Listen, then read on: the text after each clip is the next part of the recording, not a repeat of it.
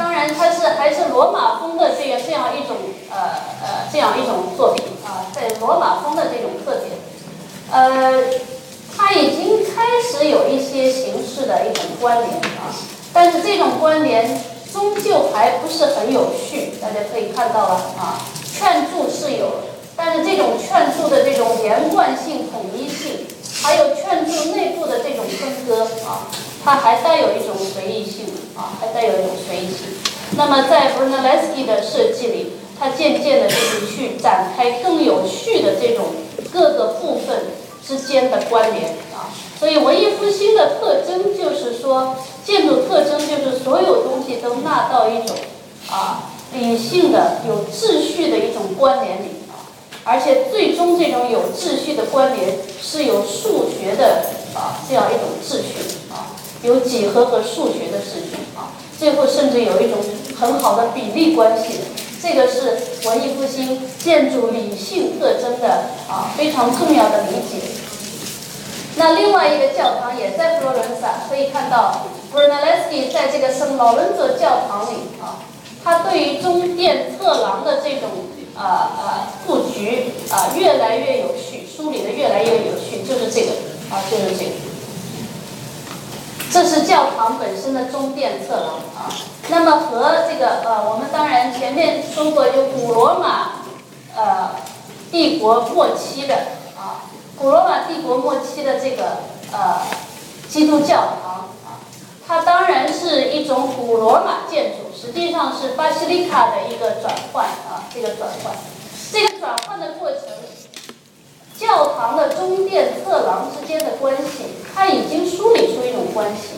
但还不是非常的清晰啊，不是非常包括这种沿部啊，包括这些沿部。所以 Brunelleschi 的设计，我们可以看到和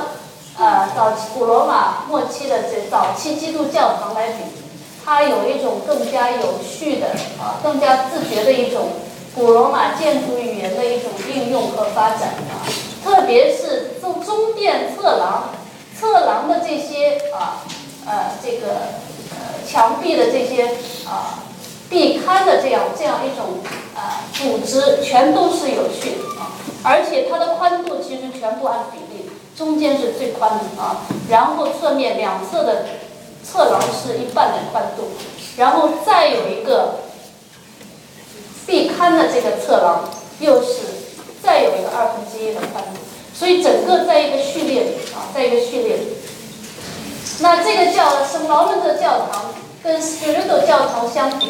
它还有更清晰的地方，就是一个教堂最最难做的是什么？就是如果仅仅是一个中殿，它的一个序列是还是比较容易来延续的，对吧？但是到这个中殿开始转折了，到绣廊的这块。啊，大家学过这个教堂知道，到修廊的这块如何转折，如何继续这个岩壁劝住的这个系列，这个是又要进行一种形式的探讨。而呃 b r u n e l e s c i 在圣劳伦佐教堂里，他又完成了比圣灵教堂更进一步的这个空间和形式的梳理啊。所以这些东西，我们觉得。因为我们是在现代建筑的时代啊，一切都是自由啊。但那个时候一定要回到那个时候去理解，文艺复兴的人面对的是中世纪留下的教堂，他们认为那些教堂都没有一种完美的秩序啊，所以他们要把所有的那些啊，他们时代的建筑类型都纳入一种啊呃形式秩序里啊，他们觉得完成这些秩序才是达到这种美的创造。呃，所以可以看到，再进一步可以看到这些细节的变化啊，这些细节的变化。那么另外一个，在佛罗伦萨的育婴院，其实是当时收留这些啊这个孤儿婴儿的，有点像当时的慈善机构一样啊。那这个叫这个呃这个医院建筑呢啊，就是呃这个育婴院建筑 b r u n e l l e s c i 创造了一种用劝注式啊。创造一个就是在城市的公共广场空间里非常漂亮的一个立面啊，这个在中世纪是没有啊，没有，大家知道，这是文艺复兴的开始啊。呃，这个建筑不仅说它的立面形式。很有趣、很优雅，而且它也开场了这个呃这个建筑的整个的立面空间啊，使得这个公共这个建筑和公共性的界面之间有一种非常重要的连接，就是这个柱廊啊，这个柱廊。呃，所以在这个从城市意义上啊，还有从建筑学的意义上，这个建筑都是开创性啊。那么在上面是比较封闭，它把呃这个建筑从檐部到二层到呃一层跟广场的连接，全部用很有秩序的方式梳理起来。这是古典的这个 order 啊，这这整个的秩序啊，是。那实际上它是在一个广场的一部分啊，它是最开创性，啊，后来形成了这个广场的非常漂亮的一部分啊，所以这也是一个城市的建筑。从佛罗伦萨教堂的啊大穹隆可以看到这个圣安东尼亚广场啊，它实际上是什么？就是说文艺复兴的建筑的语言。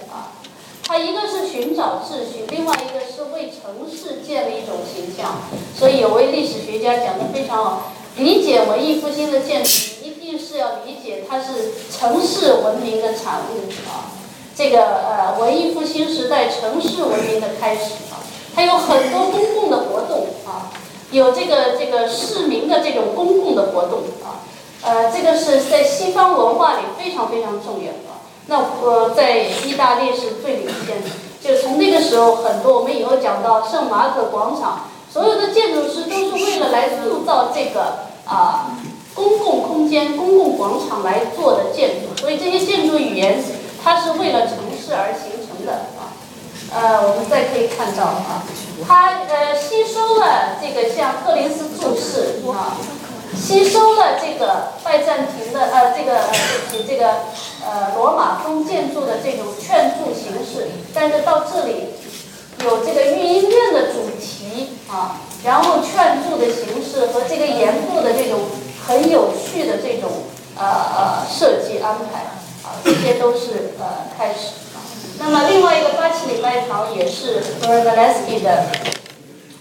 啊，它的杰作啊，这个礼拜堂就是说，我们从平面看，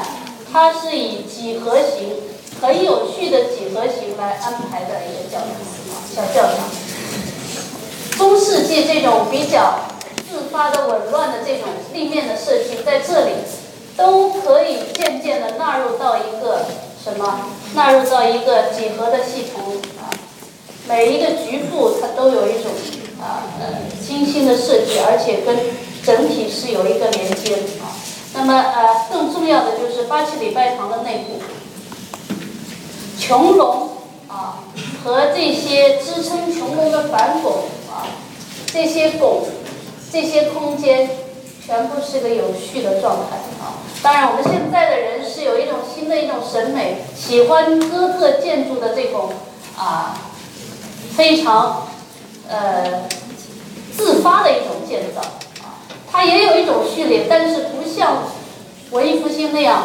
纳入一种几何的形式、几何的秩序啊。但是我们理解文艺复兴，一定要回到过去啊，回到过去。那个时候觉人们觉得这样才是一个完美的建筑啊，所以所有的都纳到一种秩序啊。我们说古典建筑的设计的一种功力啊。就可以看到你所有的局部和整体是不是可以纳在一个秩序。以这样一种方式，我们再去阅读一下外滩的建筑，外滩的建筑它所有的地方都有细部啊，但是每一个细部的连接啊，它都在一个秩序。那它还要适应建筑整个建筑的开窗、层高、入口啊，所以这是一个所有的局部。如何建立一种整体关联的一个开始？这是文艺复兴最重要的，你去阅读它的最重要的一。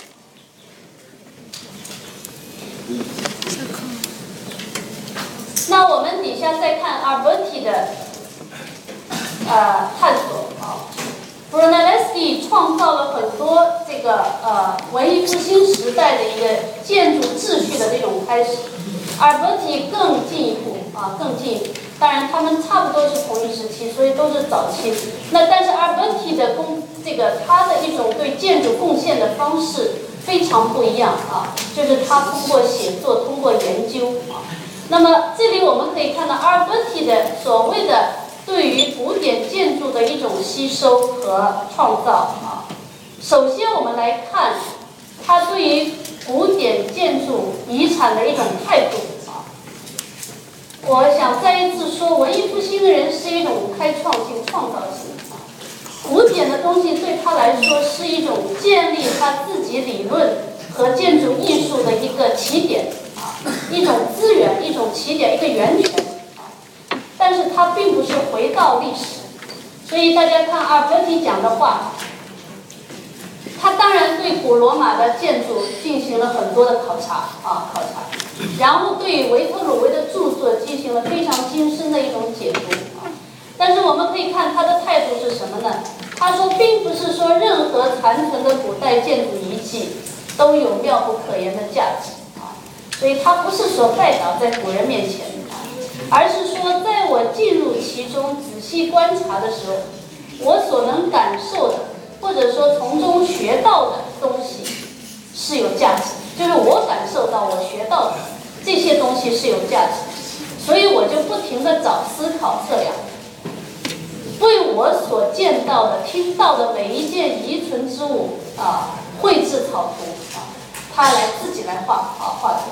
直到这些这些思考、寻找、测量绘图是什么呢？是为了什么？直到我感觉自己对这一切已经了如指掌啊，并且最重要的是最后一句话，并且对这些古代遗存的每一处发明和巧妙的构思。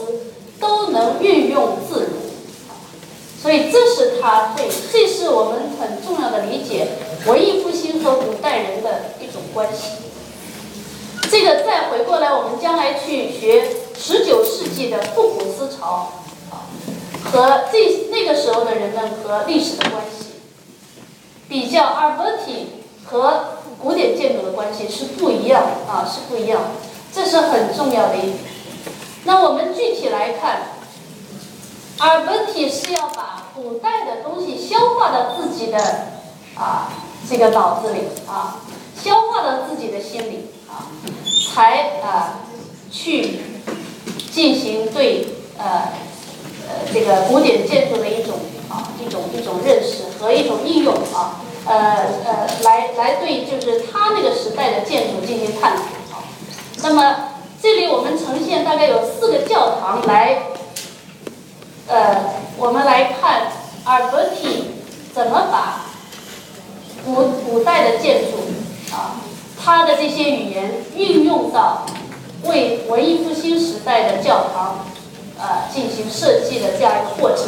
那第一个教堂就是它在叫一个叫做迷你这个教堂，这个教堂其实呢，阿尔伯提就是做了一个立面。原来那个教堂，意大利中世纪教堂还是这个样子啊，呃，它没有一个非常宏伟的立面。阿尔伯提要为这个教堂寻找一个他认为文艺复兴时代的一个立面啊，而不是哥特建筑的立面。那这个立面的形式有没有可以参照的对象呢？大家觉得有吗？有是什么？啊？古希腊的神庙能做教堂吗？做得了吗？做不了，因为教堂什么？教堂是当中高，两侧低，对吧？有一个重要的入口，有个中殿，有个侧廊啊。所以呢，古希腊的神庙很难做教堂啊。神庙，而且是廊子是开敞的啊。呃，阿波提在寻找这种可能性，这种可能性呢，确实。古希腊的神庙是他吸收的一个灵感，而在这个立面里，另外一个古古呃古代建筑的灵感吸收进来是哪一种建筑？大家看得出来吗？凯旋门，对的，有同学猜出来凯旋门，不是猜出来，其实这个涉及到就是我们去阅读历史，其实是一种图像的解读，对吧？如果我不去看啊，问题怎么告诉你？我们也可以从一个图像可以解读出来，这是一个凯旋门，对吧？三个开间啊，中间是一个主体，呃，然后呢，凯旋门还不够，因为这个是当中高两侧低，所以它又是有教堂的特点在里面，它是两种立面的一个叠加，来适应教堂的立面空间。但是这样一种设计，呃，阿伯提是不是很满意啊？啊啊，大家觉得满意吧？不太满意啊。一个是什么？因为种种原因，上面没有建完，这个教堂显然没建完。另外就是为什么不满意？这里可以看到一个纪念币上，他当时设想的这个教堂最后的样子。后头有个大穹隆，前面的立面要解决什么？又要高耸，中殿是高的，但是又要有一种中间和两侧的一个很有秩序的一个关系。所以它要用横向的这样一种构图的啊，但是这两个之间是什么样？显然是矛盾啊，这个矛盾他没有办法解决啊，所以这个可能他自己都觉得是不满意啊，不满意。那么最关键就是来怎么来啊适应这样一种教堂的形式。等到佛罗伦萨的这个教堂啊，它其实阿伯提还是就做了一个立面啊，但这个立面又进了一步。为什么这个立面，它把横向的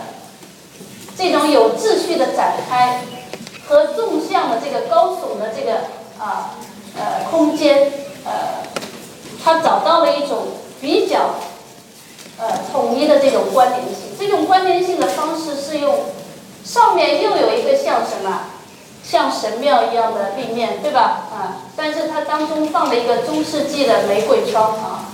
呃，但是中间和两侧的这个呃连接又没有办法连接，是会很难看的啊。所以呢，他又开创了这样一种构建啊，一种像涡旋一样的这样一个构建，来形成一个完整的一个立面啊。当然，这个立面它呃吸收这种中世纪罗马风时期的这种像这个什么洗礼堂的形式，当然是吸收，但是它是迎接了这个。文艺复兴怎么做一个教堂立面的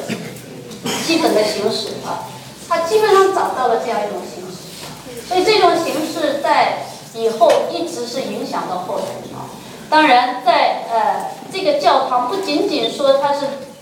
中殿侧廊的关系找到了一个立面的形式啊，而且在阿尔伯蒂的建筑里，更要更重要的是。他把所有的局部和整体都纳到一个几何的秩序里，所以这个教堂不仅仅说是啊，看上去是好像很花的一个立面啊，然后有这么一些构建的阅读，更重要的是他把所有的东西啊，而且大家知道原来这个教堂已经在了，对吧？然后他要在外面建一个立面，他要。要符合原来教堂的立面的需要，但是他把所有的东西都纳到一个几何的系统里啊，这是文艺复兴建筑师要追求的一种啊美学的理想啊。在比较第一个教堂和第二个教堂，它的主入口，第二个教堂的主入口，它的劝注的形式也做得清晰的多了啊，第一个还不够清晰。啊，有点像罗马风的那种建筑啊，有点乱啊，有点乱。所以，啊，这是一点一点去寻找的啊。文艺复兴建筑师不是一下子能做得出这样的建筑，而是去一点一点寻找。到第三个教堂，我们可以看到，他似乎想建立一种更整体的关系，所以他直接去吸收啊，这个。古希腊罗马的这个神庙的形式啊，当然这里他们还要关注到，就是古希腊罗马最神圣的建筑是神庙啊，那文艺复兴最神圣的建筑是教堂，所以他要把这两个还要对起来啊，但是比较困难，大家看到吗？为什么？就是说中殿一定还是开创开场的，所以他这里又啊有一个啊在探索的过程当中又有一个。檐口的这种断裂啊，但这种断裂我们现在觉得很有意思，当时的人可能觉得有意思啊，觉得不完美啊，不完美。所以教堂最后就是这个样子啊，这个样子。但是去看教堂本身，还是要去阅读它的一个几何关系啊，这个几何关系它都纳在其中。那么到了这个教堂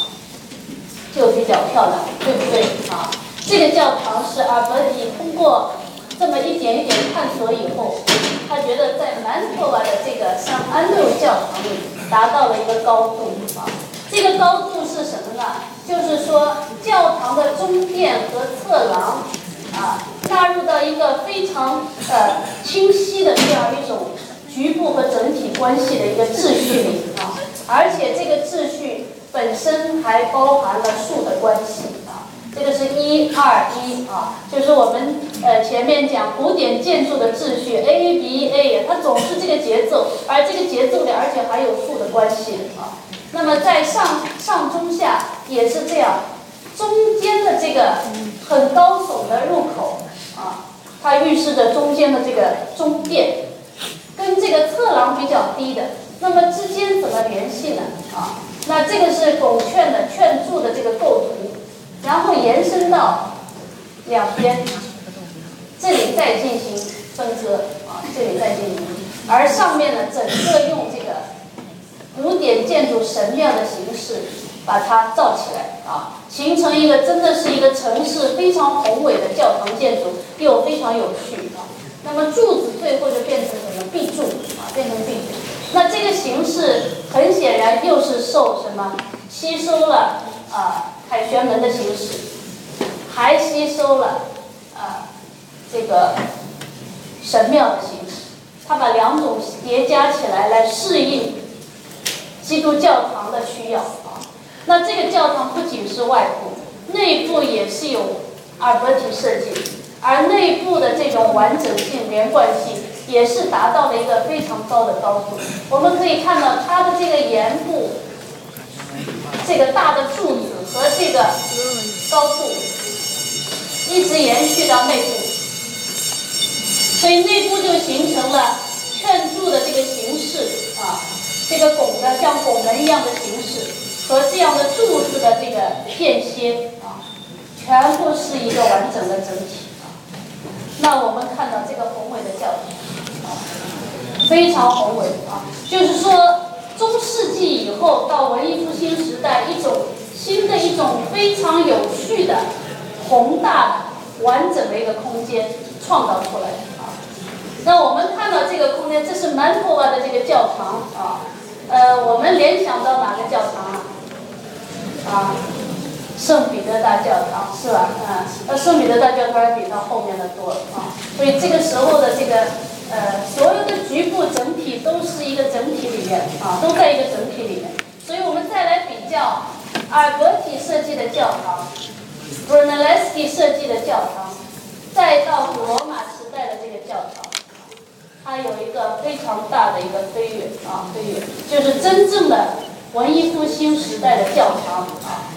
这个时代的一个纪念碑呃形成了啊，形成。当然这里还是有点遗憾，我们待会儿看到阿尔伯提设计的教堂就知道。它这个教堂还不够完整啊，我们一会儿可以看啊。那么再比较就是立面啊，他自己最早设计的立面和这个立面啊，这个立面就非常漂亮。这个立面一直影响了后面几百年啊，几百年基本上教堂的形式就是这在这些原则呃在在这些形式的原则里展开了。那这个跟 b r u n e l e s k i 做的啊这个圣灵教堂比啊。当然是，呃，他完成了这个立面啊，完成了整个立面。当然，这个不能理解为 b r u n e l e s k i 就这个水平啊，没有做出来。这个是立面就没做。我们去意大利可以发现，有的教堂就是光光的，它其实是立面没有做完啊，根本就没有做，因为它最后做完要贴一层大理石的整个的一个形要贴上去。啊，大家很辛苦了，休息一会儿吧。